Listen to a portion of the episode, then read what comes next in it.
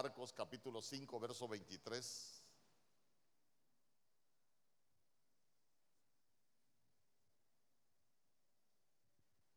Marcos capítulo 5, verso 23.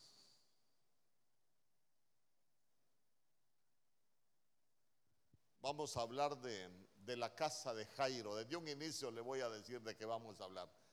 Vamos a hablar de la casa de Jairo. ¿Cuántos han oído hablar de la casa de Jairo?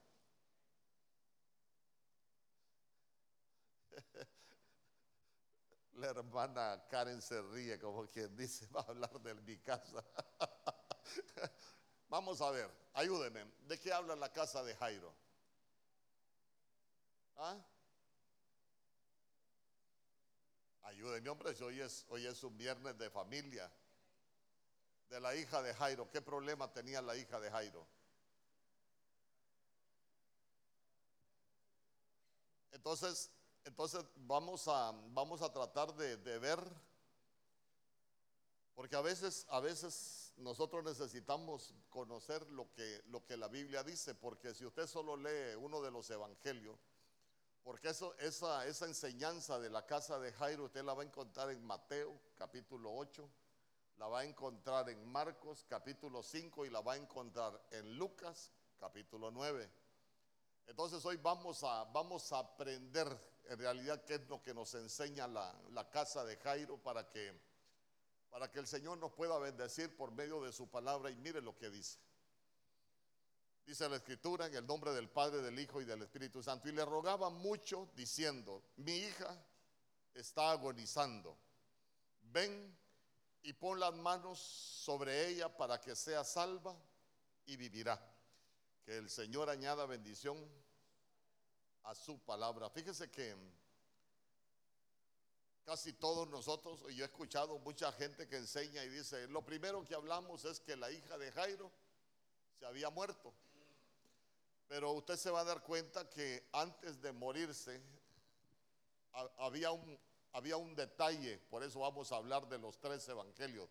Vamos a hablar de Mateo, lo vamos a ver en Marcos y lo vamos a ver en Lucas para que vayamos viendo todo el desarrollo de la casa de Jairo. Entonces, mire, ahí nosotros vemos que Jairo dice, mi hija está agonizando. Vamos a ver, ¿qué representa la hija?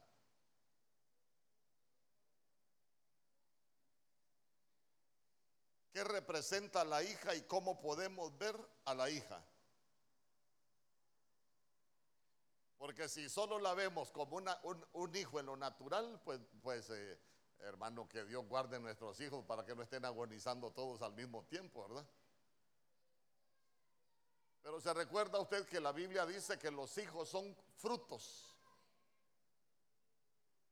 Entonces, como, como venimos a, a edificar la familia, mire que de pronto hay cosas que en nuestra familia pueden estar agonizando. Yo siempre he dicho, yo siempre he dicho, ¿Cómo se casa uno, hermano? Hasta enjaranado quedan unos para hacer un fiestón cuando se casan, ¿no? ¿Por qué? Porque todos queremos tener una buena fiesta, todos queremos hacer algo bonito, pero de pronto hay cosas que nosotros las, las descuidamos y se nos van muriendo. Hay cosas que, que, de pronto nosotros las vivimos con tanta emoción, hay cosas que nosotros las, las alcanzamos ahí en, en nuestras casas, pero de pronto nosotros vemos que, que se nos pueden ir muriendo, pero antes de que se mueran las cosas primero van a agonizar. Por ejemplo, un matrimonio antes de hacerse pedazos, antes de morirse, primero va a agonizar. ¿Y por qué llegó a, agonizar? Pues porque nosotros lo descuidamos o porque algo comenzó a, pasar, algo nosotros comenzamos a, hacer mal.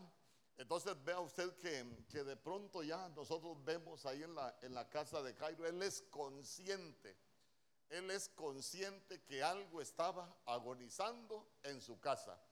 Mire, uno de los grandes errores que nosotros tenemos los cristianos es que muchas veces nos gusta aparentar, hermano. A veces usted le pregunta a alguien, ¿y cómo está su familia? bendecido, prosperado y en victoria, pastor. Ay, hermano. Tal vez usted se lo pregunta al esposo, ¿y cómo está su familia? Bendecido, prosperado y en victoria. Y después viene la mujer y le dice a uno, mire pastor, yo tengo las maletas listas para irme de la casa porque ya no aguanto. Mi marido es un desgraciado. Y le acaba de decir a uno que están bendecidos, prosperados y en victoria. ¿Y, cómo está su casa? Voy a comenzar por ahí. ¿Cómo está su casa? ¿Todo está vivo? ¿Todo está bonito? ¿Usted mantiene vivos sus sueños? Porque uno se casa con sueños, hermano, pero que se le pueden convertir en pesadillas. Todavía están vivos sus sueños, todavía están vivos aquello que, que usted anheló cuando, cuando formó una, una familia, todavía aquellas cosas que, que usted pensó disfrutarse, todavía están vivas o, o están agonizando. Porque a veces hay muchas cosas en nuestras familias que pueden estar agonizando. Y fíjese que esa palabra agonizar dice que es como ya estar ahí en el extremo de la muerte. Es como, hermano, que comenzaron a, andar un camino, porque mire, nada se muere de un solo, todo se va muriendo por partes. Así como la Biblia dice que la senda del justo es como la luz de la aurora, que ven, aumenta en aumenta hasta que el día es perfecto.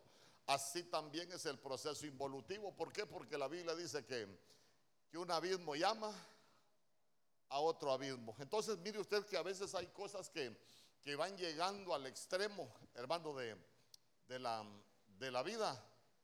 Y una de las cosas que a mí me, me gustaba es que cuando Jairo se da cuenta que hay algo que estaba agonizando ahí en su familia, ¿qué hizo Jairo? Jairo, Jairo como quien dice, yo ya con, con, esto que se está muriendo en mi casa, yo no puedo.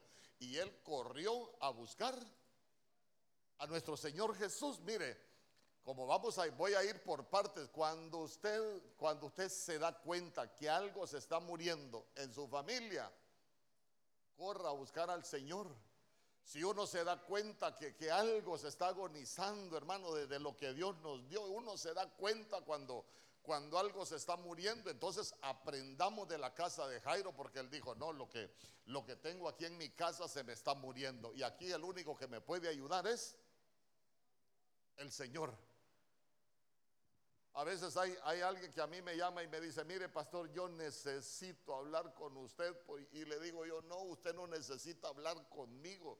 Usted lo que necesita es buscar del Señor. Hay un momento que los hombres no podemos hacer nada. El único que puede hacer esas cosas, devolverlas a la vida, es el Señor. ¿Cuántos dicen amén? Sí, hermano, nosotros le podemos orientar, pero yo quiero que usted se lleve esto en su corazón. Porque, porque mire usted que tenemos el problema, hermano, pero, pero quiero llevarlo a otra cosa.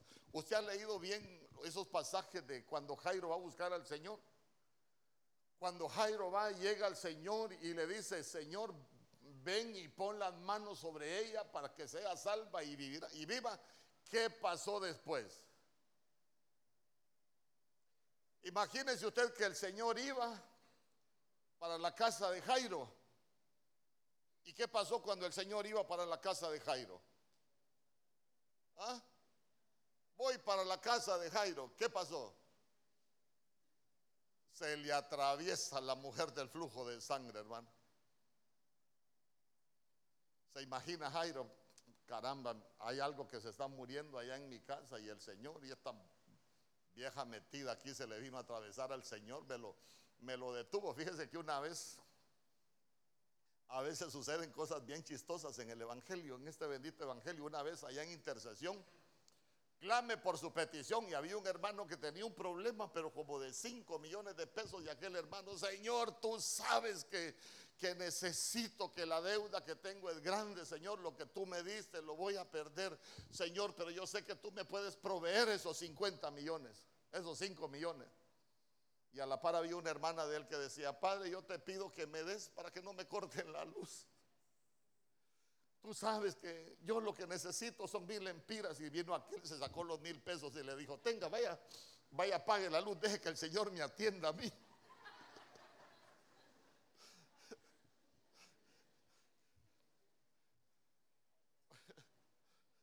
Porque mire usted, Jairo llega, le dice al Señor, mi hija se está muriendo. Y se le mete la mujer del flujo de sangre. Yo creo que, yo creo que uno en la carne le hubiera agarrado del pelo, quítese a Jesús, lo llevo para mi casa ahorita. En otro tiempo la molesta usted, usted termínese de desangrar, pero él va para mi casa. ¿O no? Porque él tenía un problema, diga conmigo, tenía un problema. Hay algo que se estaba muriendo en su casa. Mire, hermano, mire, si hay algo que va a ser de bendición para nosotros, es que nosotros reconozcamos y nos demos cuenta a tiempo que se está muriendo en nuestras casas.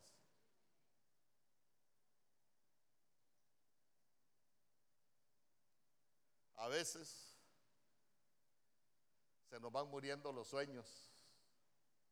Así como, como un hermano que gozaba yo porque dice que se casó y, la mujer le dijo, mi amor, y, y, las, y las joyas que me prometiste. No, yo no te dije joyas, te dije ollas, le dijo, para que cocinara. Entonces, entonces mire usted que esperaba joyas, pero lo que le habían ofrecido eran ollas para que cocinara. Espero que a usted no le hayan ofrecido ollas, pero, pero mire, dejemos en paz a la mujer del flujo de sangre, porque a donde lo quiero, a donde lo quiero llevar yo a ustedes a, a la casa de Jairo, a la casa de Jairo. Y quiero que me acompañe a Marcos, capítulo 5.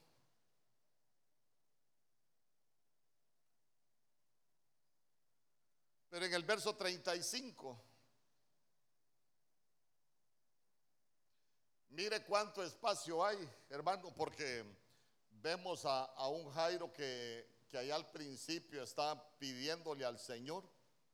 Mire usted en el capítulo 23. Hay 14 versos, imagínense usted cuánto tiempo pudo haber pasado cuando cuando él eh, estuvo ahí con aquella mujer que padecía del flujo de sangre, aquella mujer que decía, si tan solo tocar el borde de su manto, hermano, que ella sabía que iba, que iba a ser sana. Usted sabe que la multitud lo apretaba y de pronto el Señor dice, alguien me tocó y por qué lo sabía que alguien lo había tocado porque habían arrancado de él virtud. ¿A dónde lo quiero llevar? Que, que de pronto, de pronto eh, hay un tiempo donde las cosas pueden estar agonizando pero, pero mire qué interesante, porque en Marcos capítulo 5, verso 35 la Biblia dice, mientras él aún hablaba, vinieron de la casa del principal de la sinagoga diciendo, tu hija ha muerto. ¿Para qué molestas al maestro?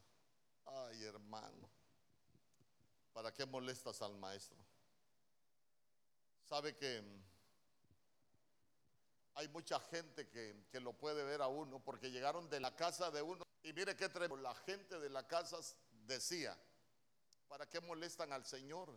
Es como, es como, que, como que hay algo que se esté muriendo en su familia y, la gente se dé cuenta. Y, para qué van a la iglesia ustedes? Y, y, quién le ha dicho a ustedes que lo de ustedes se va a arreglar? ¿Quién le ha dicho a ustedes que, tienen compostura? ¿Quién le ha dicho a ustedes que lo que comenzaron a dañar, que lo que, les comenzó a, lo, que se les comenzó a vivir, eh, a morir, perdón, eh, va a volver a revivir? Eh, eso es imposible. Es como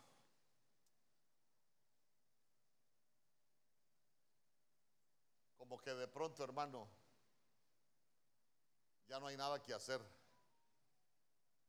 A veces uno puede llegar a pensar que en algunas cosas familiares ya no hay nada que hacer, que ya nosotros no podemos hacer nada. ¿Por qué? Porque a veces uno dice, no, es que fíjese que se me murió el amor. No es que fíjese que lo que yo sentía por él o lo que sentía por ella ya se me murió. Mire, ha sido tantas cosas que hemos vivido, han sido, tantas situaciones que que hemos estado viviendo que yo no sé si todavía lo, amo o la amo o, o estamos juntos por lástima o porque me da pesar. Pero mire qué tremendo. ya no molestes al maestro. Tu hija ha muerto. Entonces, mire, vamos a leer otro verso mejor. En Mateo capítulo 9, verso 18, yo le dije, vamos a ir de Mateo, Marcos y Lucas. En Mateo capítulo 9, verso 18, la Biblia dice, mientras él le decía estas cosas, vino un hombre, vino un hombre principal y se postró, día conmigo, se postró ante él diciendo, mi hija acaba de morir, mas ven, pon tu mano sobre ella y vivirá. Eh, ahí quiero que ese verso no me lo vayan a, a quitar hasta que yo les diga otro verso. Entonces, mire, primero estaba agonizando. Ahora él, él cree que, que, ya se acababa de, de morir aquello que estaba agonizando. Pero quiero que tomen en cuenta detalles importantes. ¿Qué le dijo Jairo? ¿Qué le dijo Jairo?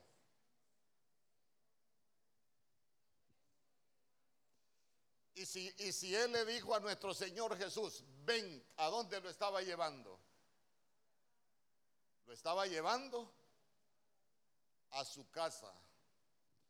Eh, yo le pregunto, ¿usted cuando viene aquí se lleva a Jesús para su casa o lo deja aquí? Jesús, ahorita voy a a armar berrincha a mi casa, así que por favor te me quedas aquí en la iglesia, porque para lo que voy a hacer allá no te necesito. ¿O será que usted se lo lleva?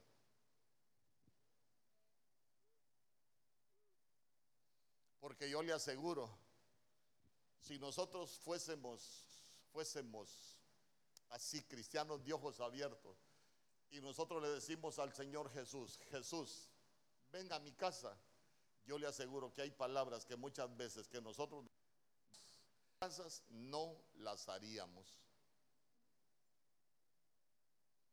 Entonces, mire, como usted está aquí y, y somos hijos de Dios, si hay cosas que se están muriendo y que nosotros creemos que ya, que ya, ya se murieron, llevemos a Jesús a nuestras casas, hermano. Uy, pastor, ¿y será que uno no lo puede llevar? ¿Usted acaso no se recuerda cuando, ahí en Lucas capítulo 2, del verso 42 en adelante, cuando dice que sus padres subieron como era la costumbre de la fiesta a Jerusalén? Se terminó la fiesta, ya me imagino los papás de, de nuestro Señor Jesús. Qué maciza tuvo la celebración de la fiesta, va viejo. Qué chulo tuvo todo. Y de pronto empiezan a buscar a Jesús. ¿Y qué pasó con Jesús? Se les había quedado en el templo. Así pasa con muchos cristianos. Viene, se goza la fiesta, eh, todo bonito con la palabra. Pero a la hora de irse, Jesucito, se me queda aquí, por favor.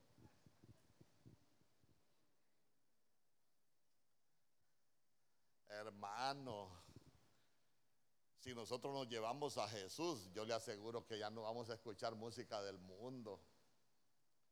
Si nosotros nos llevamos a Jesús a nuestras casas, yo le aseguro que a veces hacemos algunas picardías ahí que ya no las haríamos, hermano. Gracias a Dios, en su casa no. Pero tal vez el que está en la par suya sí. Imagínese usted, ¿habrá cristianos que, se emborrachan en sus casas, hermano? ¿Usted cree que hay cristianos que se emborrachan en su casa? Mm, hermano.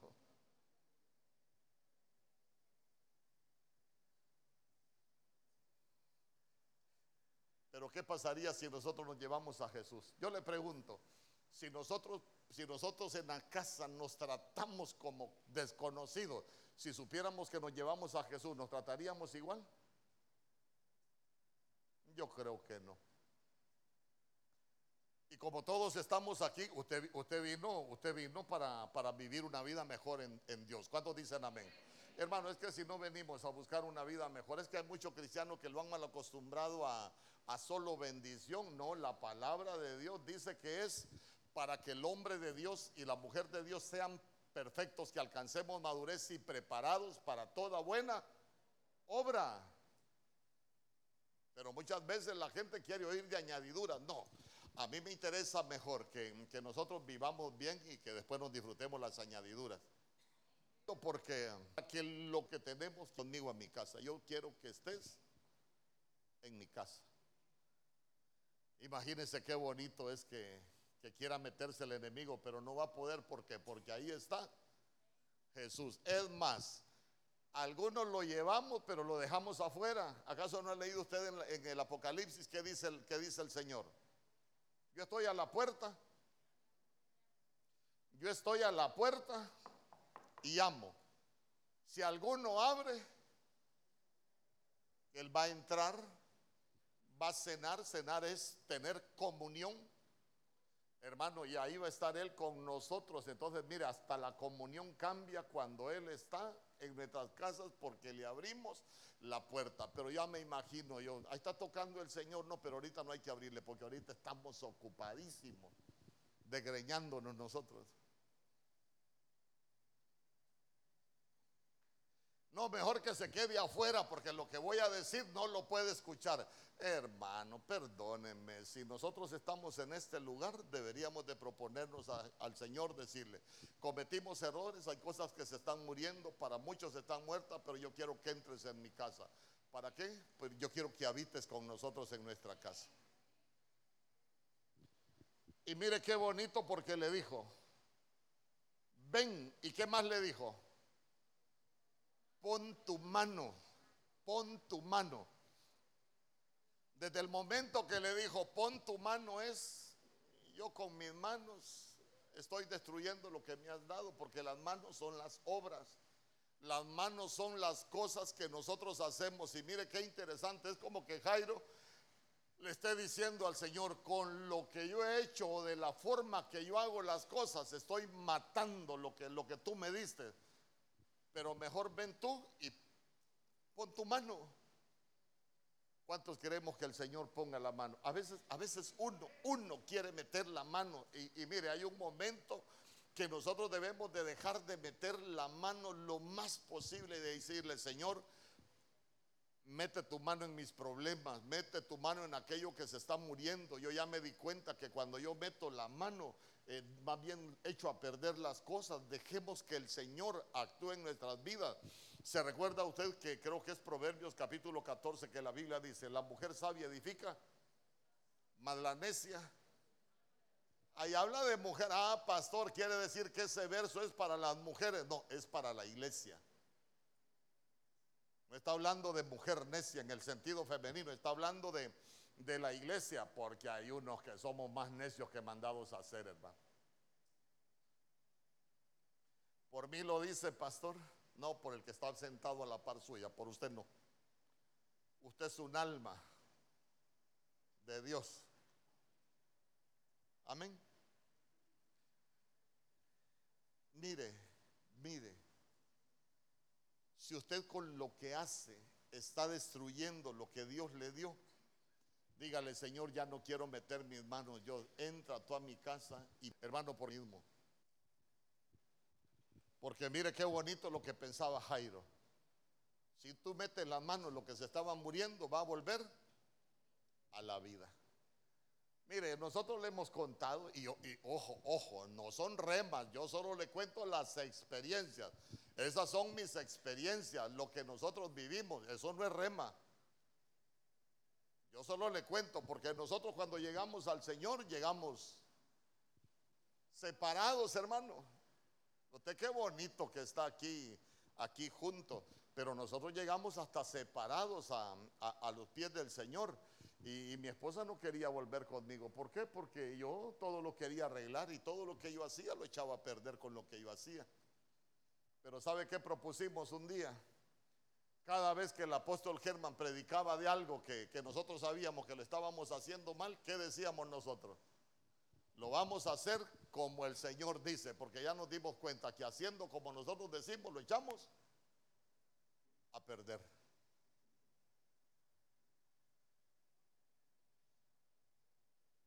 Porque solo el Señor puede hacer volver a la vida aquello que se está muriendo. ¿Usted sabe qué significa Jairo? Jairo, Jairo lo que significa es iluminador.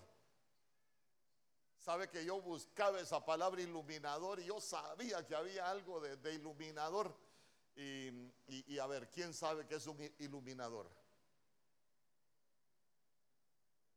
¿Quién sabe qué es un iluminador? ¿Ah?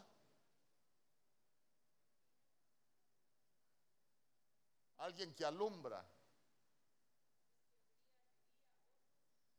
Mire, se va a sorprender usted en belleza, ¿qué es un iluminador? ¿Ah? Es alguien que con sus manos empieza a hacer algo bonito de aquello que no entró tan bonito. Es como que, es como que alguien llegue a un salón de belleza, hermano. Yo, yo, yo sé que usted tiene un bonito cutis, pero un iluminador es como que alguien llegue a un salón de belleza con muchos defectos y empiezan las manos del que trabaja en el salón de belleza a corregir todas las imperfecciones eh, y empieza a, aquello que llegó todo feo, todo manchado, todo triste, todo dañado, lo empieza a convertir en algo hermoso. Por eso uno dice, que los salones de belleza son los lugares de los milagros, ¿va? Se hacen muchos milagros ahí. Ninguna hermana dijo amén, porque a usted no le hacen milagros, usted es lo que es, ¿saben? El que es, no ruega.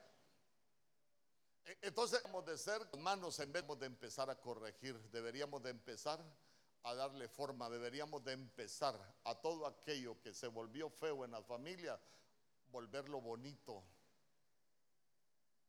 Volverlo bonito. ¿Sabe qué es eso? Trabajar para todo aquello que se está muriendo en nuestras casas. Hermano, se vuelva algo, algo hermoso. ¿Usted cree que es imposible que nosotros lo podamos lograr? No, solo tenemos que dejar que nuestro Señor Jesús entre a nuestras casas, dejar de meter las manos nosotros y Señor, tú pon tus manos y, nosotros nos volvemos iluminadores. Yo le he contado, mire, yo me sorprendo porque usted yo le miro la cara y sé que es paciente, hermano. Usted es un alma de Dios con esa paciencia que usted tiene. Pero nosotros íbamos para la iglesia. Yo llegaba en el carro del trabajo, le comenzaba a pitar y pi, pi, apúrate. Y allá me gritaba aquella, espérame que me estoy maquillando. Y el gran cristiano, apúrate que aunque la mona se vista de seda, mona se queda. Y vamos para la iglesia. Dios le bendiga, hermano. Hipócrita se vuelve uno, hermano. Uno, usted no. Usted no. Ya después, espérame que me estoy maquillando. Vaya, aquí te voy a esperar. Espérame que todavía no termino. Vaya, aquí te voy a esperar. Las mujeres son una escuela para aprender paciencia.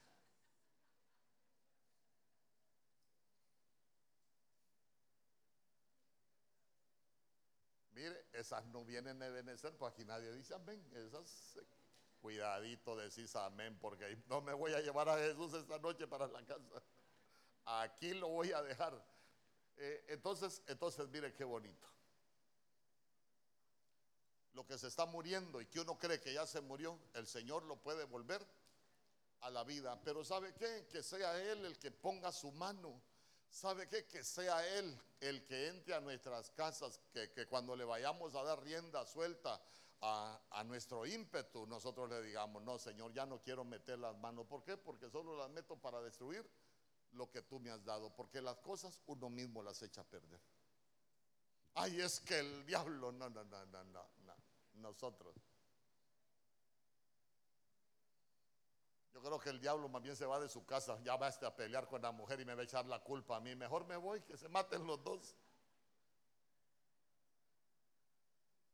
Porque, porque a Jesús, a volver a la vida aquello que se está muriendo. ¿Cuántos dicen amén? No lo deje hoy.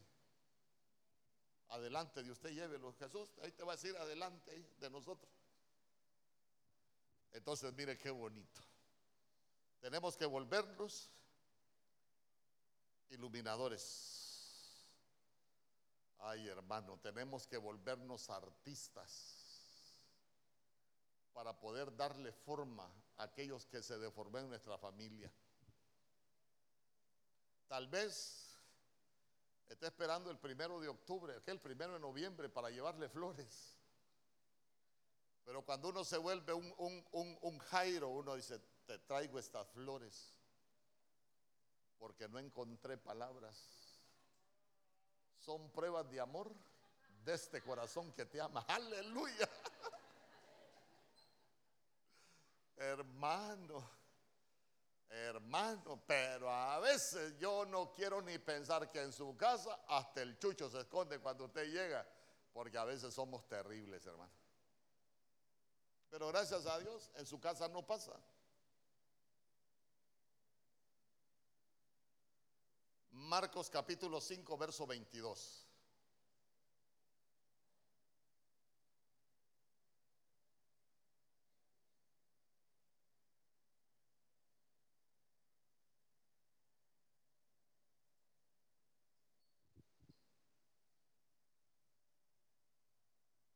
Mire lo que dice.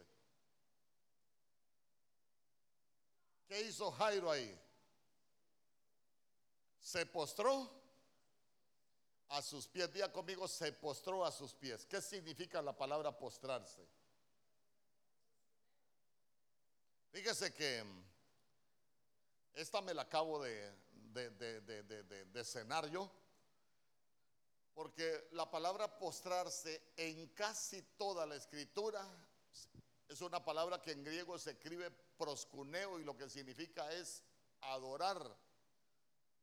Pero fíjese que da la casualidad que ahí la palabra postrarse no significa adorar, sino que es una palabra que en el griego se escribe pipto. Pipto. Y pipto lo que significa es rendirse rendirse. Esa palabra pipto lo que significa es derrumbarse. Es como cuando, cuando usted llega delante del Señor y le dice, ya no tengo fuerzas para seguir luchando con esto que se está muriendo. Entonces ya uno deja, uno deja de, de seguir en aquella lucha y uno llega delante del Señor y uno se rinde. Es como cuando usted levanta las manos, Señor, yo ya no sé qué hacer con esto y, ya no voy a continuar con esto. Yo por eso le digo, cuando hay situaciones en nuestra vida que nosotros no sabemos qué hacer, pónganla con todo aquello que es. ¿Por qué? Porque sin que faltara ninguna cosa. Ahí están los detalles, hermano. Entonces, mire qué bonito. ¿Por qué? Porque porque este hombre lo que nos enseña es, Señor, yo ya estoy aquí, he batallado, he hecho y se está muriendo. Y a veces por culpa de uno, pero ¿sabe qué es lo más bonito? Él dijo, aquí ya no puedo hacer nada. Ay, hermano, mire, usted se ha fijado que a veces un cristiano quiere cambiar a otro. Nosotros no vamos a poder cambiar a nadie. El único que nos puede cambiar es el Señor. El único que nos puede moldear cuando mete su mano, cuando lo llevamos a nuestra casa es Cristo Jesús, nuestro Señor. Usted se recuerda de saqueo, por ejemplo. Ese saqueo era un desastre cuando usted mira la, enseñanza ahí de saqueo. Pero ¿qué le dijo el Señor? Es necesario que hoy pose yo en tu casa, porque me has tenido afuera de tu casa. Hermano, pero cuando nuestro Señor Jesús llegó a la casa de saqueo, que entró a la casa de saqueo, todo cambió en su vida. Dele oportunidad al Señor. Si hay algo que se está muriendo en su casa, dele la oportunidad al Señor. No lo deje acá. Dígale, yo te voy a llevar a mi casa. Es más, es más. Usted se recuerda cuando el Señor llamó a, a Mateo. Dice que estaba sentado en el banco de los tributos. Y cuando usted lee Mateo 9, 9, creo que y cuando usted lee el verso 10, dice, hermano, ya estaba sentado en la mesa con él en su casa. Mire, un hombre que tenía uno de los trabajos más feos, hermano. Imagínense cuántas costumbres feas tenía. tenía Mateo, pero lo primero que lo llevó Jesús cuando entró a su casa fue a la mesa y la mesa es comunión. Mire, nosotros necesitamos recuperar la comunión en nuestras casas. Cuando Jesús llega, lo primero que nosotros vamos recuperando es la comunión. Cuando lo tenemos fuera, ¿en qué se nos nota que lo tenemos fuera? Ay, hermano, no tenemos comunión. Y si no tenemos comunión con el Señor, peor para que tengamos comunión con los demás.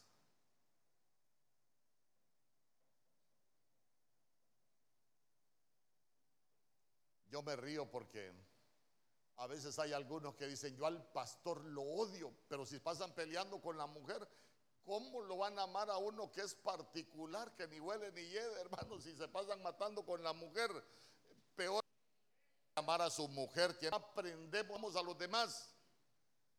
En la menor oportunidad seguimos haciendo un montón de cosas. ¿Por qué? Porque nosotros como pueblo de Dios únicamente vamos a reflejar lo que nosotros somos como personas. Qué bonito sería que nosotros comencemos a trabajar en recuperar la comunión. No sé por qué, pero a mí me parece que hay algunos aquí que no les gusta que la mujer les pregunte nada, ni que les diga nada. Allá vamos metiéndote en mi vida. ¿Y para qué se casó? Pues, si el que se casó se fregó. Primera de Mario capítulo 1, verso 1.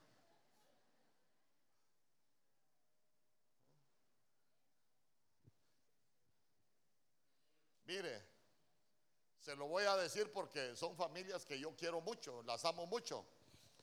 Pero aquí hay, hay personas que han venido y yo antes, hermano, miraba y, diezmo de fulano de tal, de Pancho López. Y miraba ya por el otro lado diezmo de, Floricunda, Sánchez.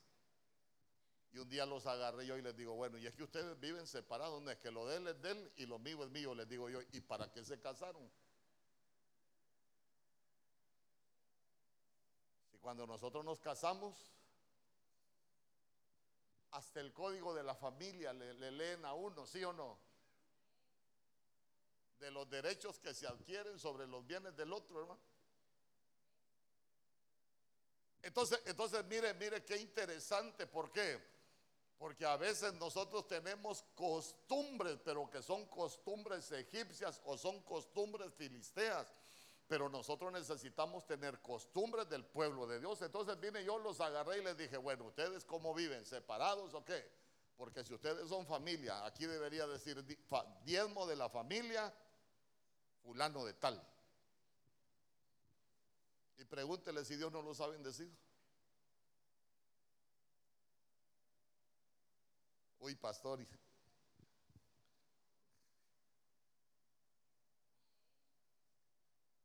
Un amén. Pero yo no vine a que me diga amén. Nosotros tenemos que decirle al Señor, ven a mi casa, pon tu mano, que seas tú yo, solo ayúdame, quiero ser un iluminador. Aquello que he estado destruyendo con mis manos, hoy quiero volverme un iluminador, reparar y hacer algo bonito de aquello que yo hice, volví feo una vez. ¿Acaso el Señor no dice que Él puede convertir desiertos en, en paraísos? Y si nosotros nos volvemos imitadores del Señor, como Pablo dijo, imitadme a mí en lo que yo imito, a Cristo. Aquello que una vez nosotros echamos a perder, nosotros lo podemos restaurar. Pero tenemos que volvernos un iluminador. Mateo capítulo 9, verso 24.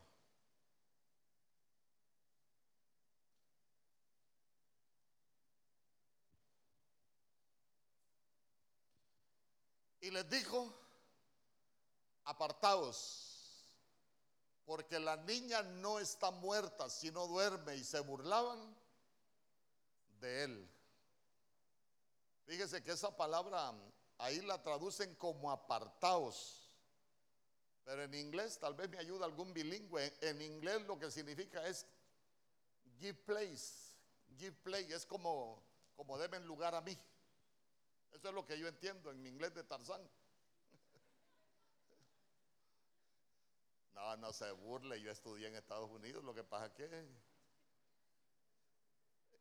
fue cuando, cuando, cuando me llevó Cristóbal Colón y no volví a practicar con nadie, me dediqué a aprender otros idiomas. Aprendí español bien y, hablar babosadas bastante, me volví bilingüe. Pero, pero él, él cuando entró, él dijo, give place, y lo que estaba diciendo es, deme lugar a mí. Mire, hermano, si usted sabe, ya se dio cuenta que con lo que usted hace o, con lo que usted dice, la riega, como decimos nosotros, dele lugar a Él para que obre en su vida. Ay, hermano, porque a veces uno dice unas cosas y hace unas cosas. Pero, pero a mí me gustaba mucho eso porque ahí lo traducen como apartados, pero, pero en, realidad lo que él estaba diciendo es, bueno, ya hicieron ustedes, ahora denme un chancecito a mí, yo quiero actuar en sus vidas. ¿Usted le quiere dar chancecito al Señor? Dele lugar para que Él actúe. Usted ha escuchado aquel canto de lástima que ese bandido se corrompió. Entra en mi casa, entra en mi vida. ¿Se recuerda? Estremece mi estructura, cambia toda, sana todas las heridas. Entonces, entonces mire usted porque, porque a veces nosotros necesitamos, necesitamos, eh, Señor, vamos a dar lugar aquí en nuestra casa para que tú trabajes. Pregúntele qué hago con estas cervezas que tengo ahí en la refri. Y con esta botella de tequila que tengo a medio empezar.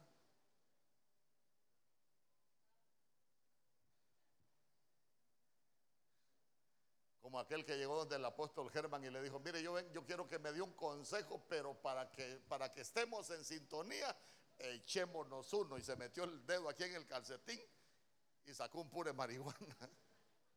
Para que estemos en sintonía, le dijo, echémonos uno, le dijo.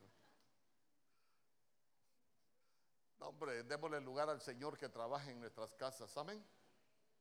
Hermano, hay cosas que hay cosas que sé que a veces son difíciles. ¿Sabe por qué? Porque muchas veces nos, nos hayan dice que nosotros de quién? De nuestros padres, hermano, pero por eso tenemos que aprender del mejor padre.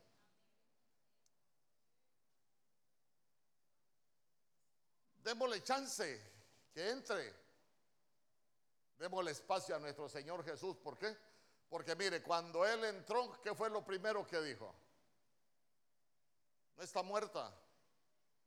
No está muerta. Día conmigo, lo que yo creía muerto, no está muerto. Ah, no, pero dígalo de verdad. Lo que yo creía muerto, no está muerto. No está muerto únicamente está dormido, pero el Señor lo puede despertar. Entonces, mire qué interesante. ¿Qué habían ahí? ¿Qué habían ahí? Burladores, ya conmigo burladores. ¿Sabe que el burlador es aquel que uno mismo se vuelve el burlador? ¿Por qué uno mismo se vuelve el burlador? Porque el Señor está hablando de lo que Él va a hacer y nosotros mismos no creemos. Mi familia no hay quien la restaure. Mi matrimonio, la verdad, a lo que hemos llegado, no hay quien lo restaure. Lo que se está muriendo aquí en mi casa, la verdad que ya no hay nadie que lo pueda volver a la vida. Nosotros necesitamos aprender a sacar el burlador, porque ese burlador muchas veces lo llevamos dentro. Usted se recuerda, por ejemplo, allá en, cuando el Señor llegó a la casa de, de, Abraham y que estaba hablando con Abraham y que le dijo que le iba a dar un hijo, que Sara iba a tener un hijo. Usted se recuerda que la Biblia dice que Sara se rió. ¿Y por qué Sara dijo, será que voy a tener placer con este viejo yo? Y si usted busca en el original se va a dar cuenta que Sara se estaba burlando, se estaba burlando porque Sara, estaba viendo a Abraham y decía, ay, ¿qué voy a hacer yo con, con este viejito? Ya con este no puedo hacer nada. ¿Y qué voy a, voy a tener hijos yo si ya no tengo ni la costumbre de las mujeres? Ya, ya, ya a me pasó ese tiempo. ¿Y, qué voy a hacer yo con, con Abraham? Y usted se va a dar cuenta que Sara se estaba burlando. Por eso, por eso el que el Señor le preguntó, ¿por qué te reíste? El Señor le dijo, ¿por qué te burlaste? Y se recuerda lo que le dijo después. Habrá algo imposible para mí, le dijo. Usted puede tener dudas, pero hoy despójese de toda duda. Lo que se ha estado muriendo, cuando el Señor entra a nuestras casas, Él lo puede volver a la vida. Hermano, es que uno mismo se vuelve burlador porque a veces no creemos lo que Dios puede hacer. Pero uno, uno escucha, lo mejor está por venir. Una nueva temporada está por venir. Decimos, aunque no diga bien una nueva en mis manos, porque me he dado cuenta que más he hecho a perder las cosas.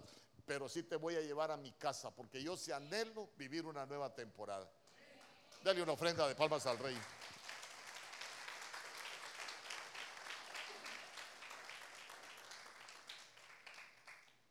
Marcos capítulo 5, verso 36.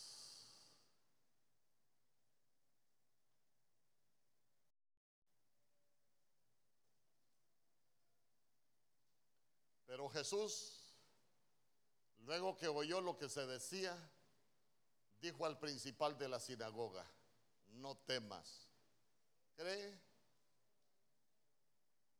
solamente. Es tiempo de creer.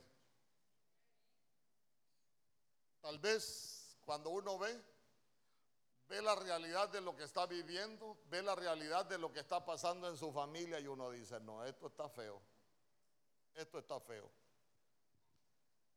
Y vienen los temores, hermano, y empezamos a vivir con temores. Pero mire usted qué, qué bonito. Porque el Señor le dijo, no temas, cree solamente. Este es tiempo de creer. Ah, entonces mire.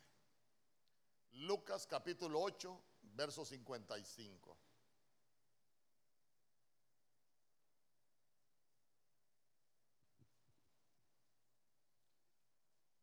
Entonces su espíritu volvió. E inmediatamente se levantó y él mandó que se le diese de comer. Yo voy a cerrar la Biblia porque quiero ministrar. Ya tenemos 50 minutos.